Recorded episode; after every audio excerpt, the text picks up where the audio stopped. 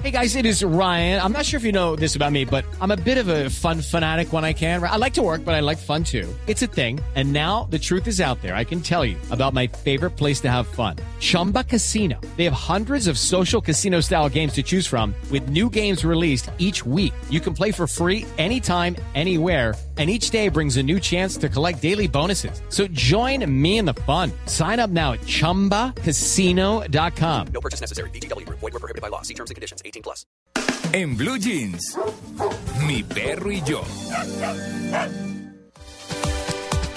8 y 45 minutos de la mañana. Mi perro y yo, como siempre, pues por supuesto, estamos aquí con William Quiroga, que nos acompaña en esta sección que es muy chévere. William, buenos días. Buenos días, muchas gracias por la invitación nuevamente. Bueno, ¿de qué vamos a hablar hoy de los perritos? Pues eh, el tema que hoy nos atañe es un tema bien curioso. Siempre hemos dicho los perros, eh, mi perro es muy entendido, mi perro, eh, lo que yo le digo, siéntate, quédate allá, ven, cualquier orden que uno le dé, uno siempre dice, oiga, tan, mi perro tan inteligente, tan pilo, pero nos hemos dado a la tarea de hacer lo contrario, decir, somos capaces de entender lo que mi perro me quiere decir. Ah, buena pregunta. ah, sí. porque siempre decimos, siéntese, y sí, pero yo le entiendo a él cuando él me quiere decir algo, entonces ese es el tema que nos atañe hoy. Y en un tema bien curioso, lo decíamos, y yo lo venía escuchando pues cuando venía en el carro, de los procesos de paz, cómo, cómo eh, la amistad, bueno, una serie de temas que a veces nosotros decimos no, no, no somos capaces de comprenderlo.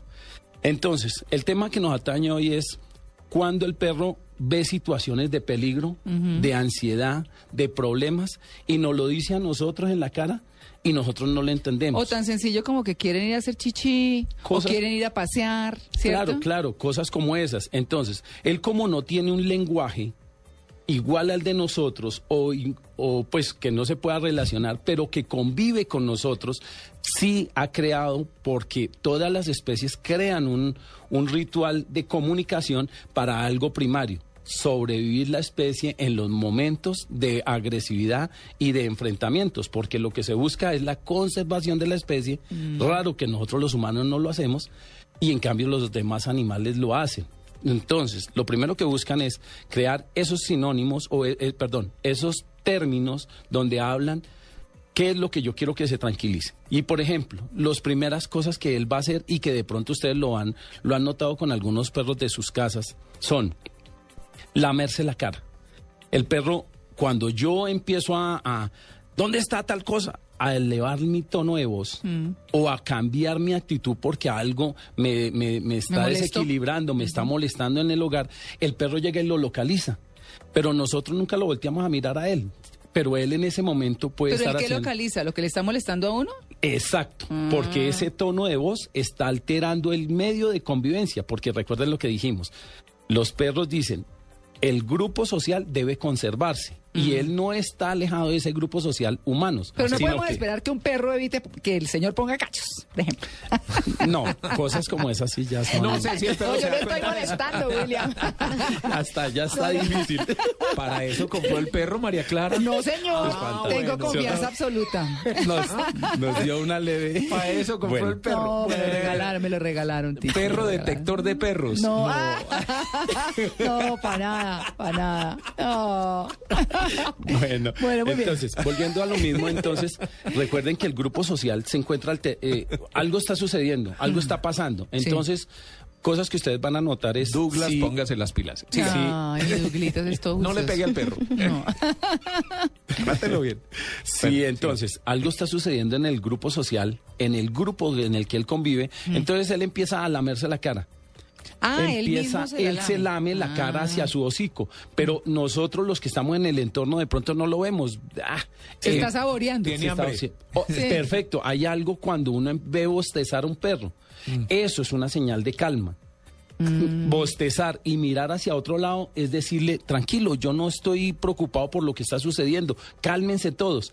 Si las cosas llegaran a mayor enfrentamiento, traten de evidenciar, por ejemplo, discutir con un hijo discutir entre la pareja y el perro se mete entre los dos, agacha la cabeza, toma posición de mete de, de, de ¿Meter la, sí exacto, pero se mete entre los dos que se están enfrentando. Le está diciendo cálmese, tranquilice. Ah, eso ¿no? era como cuando mi papá nos regañaba a chiquitos que teníamos Y el un perro se pastor metía. alemán. No, le pelaba las muelas. Pero, pero Nosotros Pero eso es otra felices. cosa. Nosotros felices. Sí, sí, sí. Entonces, todas estas señales, por ejemplo, la de girar haciendo círculos. Normalmente nosotros vemos que, pues, o sea, pareciera algo normal, pero no, cuando él está haciendo esos pequeños círculos, está haciendo un, ro- eh, está empezando a rodear una- una- un, un entorno y creando ese espacio de tranquilidad. Ese espacio de donde no hay no hay temores, donde todo se debe llegar a la calma. Entonces, como, como recordándolos todos uno detrás de otro es lamer la cara en los perros que son oscuros, rodear un espacio, bostezar, oler el piso, ¿Quiere decir qué? que todo esto le está invitando a que se tranquilicen, Ah, que algo está sucediendo. ¿Qué ¿En otra cosa? ¿Hay En- otro más? ¿Algún- Claro, claro. Por ejemplo, cuando el perro se voltea patas arriba y deja que le y presenta, no, está presentando sus sus genitales y le está diciendo tranquilícese, que no hay no hay problema. Aquí puede ser un problema o una conducta para que se tranquilicen o diciéndole aquí usted es más fuerte, no hay problemas, usted es el que manda. Pero, Estoy a pero su disposición. Claro, pero muchas veces nosotros vemos todo es como como como la agresión. Entonces, por ejemplo, esto sucede Pero mucho como que tiene que ver ahí el tema de los genitales. no Para entiendo. mostrarse desarmado, me imagino. Exacto, Está desarmado. exacto, Ah, está ya, ya, muy ya. que está muy Uy, Tito. claro, Bien. claro, está ya estamos aprendiendo. O sea que Tito, va- ¿cómo se muestra desarmado?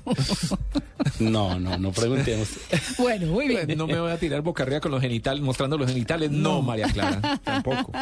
Claro que no. Pero mire que en, en la parte en la parte humana también hay unos gestos de que, que empiezan a hablar de eso. Entonces, evitar la mirada, no mirar a la Cruzar persona los de frente, brazos. cruzar los brazos, ma- eh, eh, mm, o sea, buscar una serie de, de- de gestuales que es lo que dice tranquilos, no hay ca- no hay problema.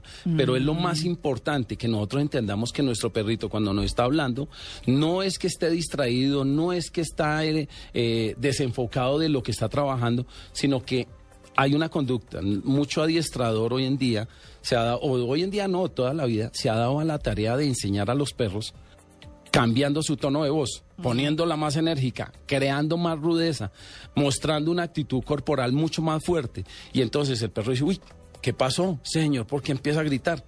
Pero si nosotros le habláramos a nuestro perro en el idioma tradicional, en nuestra actitud corporal normal, nuestro perro no lo entendería mejor. Pero claro, cuando elevamos el tono de voz, mostramos, eh, nos paramos más rígidos, el perro empieza a entender que algo está sucediendo, que algo Pero está bueno, pasando. y el perro tiene esa actitud, ¿y qué? Nosotros lo que debemos es localizarla y mirar por qué nos está invitando a la calma, por qué está, qué es lo que está sucediendo en el entorno, para poderlo acompañar y, en- y, eh, y no dejar que se pierda estas expresiones de tranquilidad, porque algo de lo que nosotros estamos muy enfocados es, no lo entendemos, eh, eh, golpeamos al perro o maltratamos a este ser cuando está dando estas señales de calma y es cuando el perro al ver que nadie lo entiende entonces crea síntomas de agresividad crea problemas de carácter en el entorno. Entonces él dice, como no entienden que en este espacio yo, por ejemplo, que estoy rodeando, que les estoy invitando a la tranquilidad, no me lo entienden, entonces Claro. empieza a agredir, a Sí, lo que pasa es que uno, agresividad. en un momento de eso uno está en una pelea, pues lo menos que va a pensar es el, porro, el perro cómo perro, va así, sí. pues, Sí. obviamente. Claro, Sí, sí. pero es parte del entorno, es parte de los que nos están acompañando en el medio y nosotros muchas veces los dejamos aislados, o sea, tenemos un perro, pero no lo no lo no lo mm, colocamos dentro de la mismo Sí. no lo colocamos dentro del mismo núcleo familiar, sino que lo estamos es alejando. Entonces, eso es lo que crea esos problemas. Le Y voy a hacer una pregunta que solo se me ocurre a mí. ¿Los perros entienden idiomas? No, Porque, No. porque uno compra un perro y lo trae de otro Ah, país, o flas- tiene, o tiene flas- un pastor sí. alemán ¿Hay que hablarle en alemán o lo.? Fui. Eh, mucha o sea, gente... están a- de- sé Uy. que la pregunta es muy estúpida, pero. pero no, pero ¿cuál es No, estúpida, no, Tito? es, No. es pero tienen nada. adaptado su, su, no sé, su... sus, Ellos aprenden sus oídos comandos. a aprender. ¿Y Exacto. aprenden comandos o no? Eh, exacto. Eso, No, porque además yo veo que, por ejemplo, algunos eh, entrenadores les hablan en otro idioma y no en español. Sí. ¿Cierto? Lats, Le- sí. sit, fui. Exacto. Todo eso, sí. Claro, eh, eh, esa terminología que se está utilizando no es eh, no es creada por ah, porque el perro entienda solamente ese idioma. Se utiliza es por crear unos símbolos, unas palabras Y que sean más o menos universales. Y que sean, eh, exacto. Lo mismo que el perro, lo que estamos hablando de esa de esas expresiones, lo mismo que hace un perro en China, lo hace aquí en Colombia o lo hace en Estados Unidos, lo hace Ay, en pero en cualquier China parte. se los comen. Sí, pero tienen las mismas expresiones y está diciendo lo mismo. Él con su parte gestual dice lo mismo. Y lo mismo sucede aquí con los perros. Entonces, al crear un idioma, no se busca crear, eh, o sea, que porque el perro lo entiende. No, se busca es crear unos, eh, unos, unas palabras establecidas. Ah. Unas palabras establecidas, cosa que si cualquier persona las llegara a utilizar, las puede comprender que, qué significa. Pero igual puede entender el idioma en español. Él reconozca de pronto unas expresiones negativas, puede suceder. Claro, claro, el perro está en condiciones de entender expresiones gestuales de un ser tan, tan explícitas que, que uno quedaría sorprendido. Por ejemplo, el fruncir el ceño, eh, el manotear, el perro automáticamente se aleja y dice, y puede quedar estático, que es otra señal de calma, quedar estático, inmovilizado, porque él ve que algo está sucediendo, que algo está pasando, que no está acorde al entorno. Pero también se van acostumbrando, ¿no? Uno va a un restaurante y está el perrito ahí al lado. Por más que uno trate de espantarlo, se queda. Pero ese es el de carretera, sí. Sí, es cierto. No, Se van acostumbrando. Venga, no, quería hacerle una pregunta porque estamos tratando de entender a los perros eh, la cola. Porque es que la cola me parece que es el, el medio de comunicación más grande que tiene un perro, ¿no? Claro, claro. La, eh, pues terminando primero con lo de las anteriores palabras, entonces creo que no, no, no importa en qué idioma hablemos. Sí. Ajá. Siempre lo que importa es que esa palabra sea constante y reciba un premio por esa cosa que premio. acabo de ¿y hacer. cuál es el premio? Una caricia. Una, Una caricia, galletica. una galleta, un estímulo que el perro diga, la debo continuar haciendo porque voy a recibir un premio frente a eso. Lo que pasa con estos perros eh, en, en- en- en- en los eh, restaurantes normales, pues es que nunca se van a alejar porque están recibiendo un premio. O sea, pueden espantarse, pero después reciben un premio de otro. Entonces ellos juegan al azar, al- a las probabilidades, a ver cuál sí de todos los que lo espantan uno le da. Entonces esa es la, la otra respuesta. Claro. Y volviendo a lo de la cola de, las, de los perros, esa expresión muy alta. Una cola bien levantada, erguida, quiere decir que es, está atento a algo que va a suceder. Una cola en movimiento está diciendo que hay, que hay tranquilidad en el medio. Y una cola metida entre las piernas, entre las patas o piernas, es diciendo tengo temor de lo que sucede acá y no debo salir, dejar salir mis olores corporales porque es por la parte anal, ¿no? Donde salen las feromonas del perro. Entonces él no las deja salir, o sea, él esconde su olor y dice, no debo dejar porque aquí algo está peligrando. Entonces nosotros salimos a caminar al perro, pero nunca miramos, por ejemplo, de pronto la posición. Eh, el perro va moviendo la cola o la pone erguida o la, O la o tiene esconde o la tiene suelta que Sí. es, una, es un descanso total en él. Y el hecho que la mueva para un lado o para el otro tiene también su... Claro, empieza a ¿Significado? darnos- Sí, sí. eh, pues esos son, pues eh, esa, hasta aquí la, la, la parte era ya más, más real. Pero a partir de ese momento, pues la cola, en, hacia dónde la inclinen, en muchos estudios están diciendo que dice eh, si tiene necesidades, por ejemplo, lo que hablábamos de quiero salir a la calle.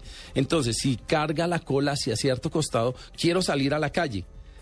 Eh, tengo necesidades fisiológicas. Si la carga a un lado contrario, por ejemplo, la, la verdad no tengo muy claro el estudio que han hecho, si es lado derecho o lado izquierdo, donde dice, eh, si es lado izquierdo, por decir, es, Si bate la tengo cola más para el lado izquierdo es que es- quiere ir al tengo, baño. tengo necesidades fisiológicas, Sí. lado izquierdo. El mío es más práctico. El mío coge el cinturón entre la, entre la jeta y la trae y bate la cola para todos los lados para que uno lo saque. Y ya, listo, Y ya listo. Sí. Pero es muy importante, ¿no? Aprender a entender eso que el perro nos está diciendo, porque nosotros lo tenemos en medio de nosotros, pero no lo no no entendemos, claro, todos estos señales de calma. Hay una, una expresión que es muy bonita en los perros que invita siempre a la tranquilidad, es agachar sus remos anteriores, sus patas anteriores, colocarlas sobre el piso, mirarlo en la cara, que es una expresión de venia, pero es invitación al juego. Y es una, una señal muy hermosa y de una expresión sí. muy alta. Sí, sí, creo que es de las señales más bonitas que puede dar un perro, ¿no? Es linda. El, Sí. eh, el mío, pues que parece un ternero, porque es gigante, se agacha y entonces hace eso que usted dice y empieza a morderle a uno un poquito los zapatos, ¿no? Entonces uno no piensa que es que el perro quiere jugar, sino que le daña los zapatos. pero juega, yo lo consiento y todo, porque es que es muy consentido, pero, pero obviamente mire, mire lo que son las cosas que uno no sabe, Sí. ¿cierto? Pero Qué bueno. bueno. Lo que pasa es que tiene una cola tan larga que uno no está pendiente. Qué de bueno si que está feliz, pudiéramos sino que aprender de la gente como, como nos están enseñando los perros, ¿no? Ay, pero es que aquí quién bate la... No, eso sí fue... Pero todas son esas expresiones. Todo- Yo, eh, según lo que he leído y estudiado, no hay una sola especie en el mundo que no tenga expresiones gestuales frente a lo, a lo que se quiere decir siempre. Claro. Entonces, lo que pasa es que nosotros muy rara vez nos damos a la Nos tarea a de, le- de leerlas, de analizar qué es lo que nos quieren decir. Sino siempre queremos es que seamos escuchados, mas no saber escuchar. Escuchar y leer es sinónimos de entender al ser que tenemos enfrente. Muy bien, William. Pues para, muchas gracias. Para la próxima semana nos Sí. trae cómo entender un cocodrilo. No. ¿Cierto? A ver, ¿qué- que para la mordida. Ay, no, pero qué tal. ¿Para qué lado mueve la cola? Esa miradita, ¿no? Cuando empiezan a soltar lágrimas. ¿Qué quiere decir? No, sí. Para saber si se lo van a comer a uno o no. No, no, no. Bueno, muy Ah, no, bien. pero el hombre es solo de perros. No, bueno, Sí, sí. Bueno, ya está aquí don Eduardo Hernández Con las noticias. con las noticias, con voces y sonidos. Gracias, William. No, no, un gusto. Nos vemos el otro sábado.